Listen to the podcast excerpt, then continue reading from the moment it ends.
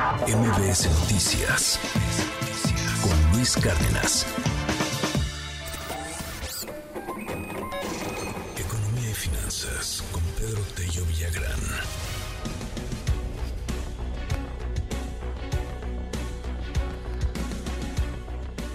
Querido Pedro, Interesantísimo el tema el día de hoy sobre la agroindustria. Las exportaciones están alcanzando un nivel histórico y están consolidando la presencia de las exportaciones de la agroindustria mexicana en los Estados Unidos. Cuéntanos un poco más, Pedro. Buen día. Luis, buenos días. Qué gusto saludarte a ti y también a quienes nos escuchen. En efecto, uno de los sectores que ha resultado beneficiado por la aplicación de la apertura comercial fundamentalmente del mercado de Estados Unidos a los productos de nuestro país es el sector agroindustrial. Ese sector donde la producción y, la, eh, y el procesamiento de algunos productos alimenticios ha generado una, eh, un nivel récord de divisas por exportaciones fundamentalmente al resto del mundo, pero particularmente a Estados Unidos. Estas exportaciones cerrarán o cerraron el año 2023, Luis Auditorio, con una cifra que superó los 50 mil millones de dólares, que es una cifra histórica para este sector y que representa dos cosas. Primero, el elevado nivel de competitividad que han alcanzado los productores mexicanos de este tipo de productos y dos, la eficiencia con la que han ido avanzando en su eh, consolidación en el gusto del mercado o del consumidor estadounidense, porque es hacia allá, hacia el mercado de Estados Unidos, hacia donde se dirige cerca del 85% de las exportaciones de productos del sector agroindustrial. ¿De qué productos estamos hablando? Déjeme presentarles los tres más importantes. El primero de ellos es evidentemente la cerveza. La cerveza que se embotella en México y que se vende en el mercado de Estados Unidos se mantiene como el más importante producto del sector eh, agroexportador de nuestro país en lo que a la generación de divisas se refiere cerró prácticamente el año 2023 generando más de 6 mil millones de dólares a la economía mexicana, lo que representa no solamente un aumento respecto al monto de lo que se exportó en el año previo, en 2022, sino particularmente también un nivel histórico. La segunda posición, eh, Luis eh, Auditorio, la ocupa la industria del tequila, que con un crecimiento del 4,5% en el valor de sus exportaciones, sumó casi 4.500 millones de dólares, con lo que por cuarto año consecutivo alcanza un nivel histórico.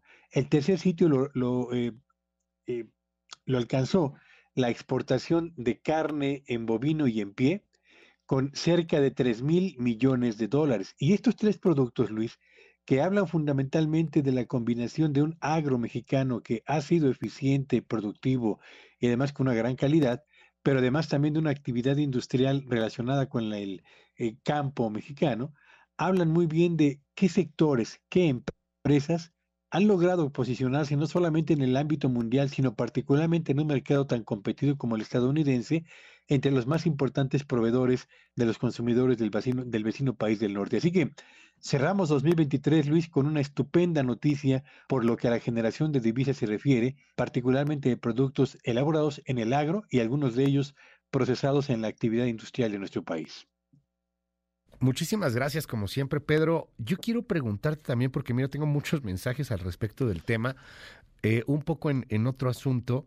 Lo que ayer eh, recomendaba la Conducef nos, nos ha causado un tanto de, de, gracia, inclusive como nota de color, pero creo que tiene mucho que ver con, con el tema de la economía y la cuesta de enero que estamos viviendo. Eh, en un comunicado, en un comunicado oficial, la Conducef recomendó al público solicitar un préstamo a las abuelitas o a las tías, ya que estas personas no cobran intereses como lo hacen los bancos. Acercarse a Bantía, a Banabuela son opciones viables, aunque sean un préstamo informal y que generalmente no te cobran intereses. Lo dijo en un comunicado oficial la, la Conducef, ¿no? Ahí en una parte de su publicidad. ¿Qué, qué opinas, Pedro? bueno, yo creo que es parte del humor con el, con el que e, este, con el que arrancamos el año. A ver, lo, que es un hecho es que los bancos en este momento están cobrando tasas de interés muy elevadas a quien solicita un crédito personal o de nómina, y evidentemente utilizar las tarjetas de crédito para pagar las deudas adquiridas el año pasado sale muy costoso. eh, pedir crédito a las famosas cajas de ahorro del barrio también suele ser una opción interesante de fácil, digamos, manejo, pero muy costosa. ¿Quiénes son al final del día? Los que en la familia figuran como el más importante eh, o los más importantes miembros para fondear las deudas que hemos contraído nosotros. Pues evidentemente los papás, los abuelos y los tíos o las tías, ¿no? Así que, bueno, si usted tiene una tía, un abuelo y un papá que tienen solvencia económica y le pueden prestar dinero para pagar sus deudas del año pasado, pues hágalo. Pero si no, yo le recomiendo que controle mejor su gasto, que contenga sus ánimos consumistas y del uso de la tarjeta de crédito y que trate de pagar puntualmente las deudas adquiridas, porque de lo contrario esto se va a convertir en una bola de nieve, pensando que la famosa cuesta de enero se va a extender hasta febrero y muy probablemente, Luis, hasta el mes de marzo. Muchísimas gracias, como siempre, Pedro, te seguimos en tu red. Síganme en X en arroba Petello Villagrán y que tengan un espléndido fin de semana. Muchísimas gracias, es Pedro Tello. MBS Noticias con Luis Cárdenas.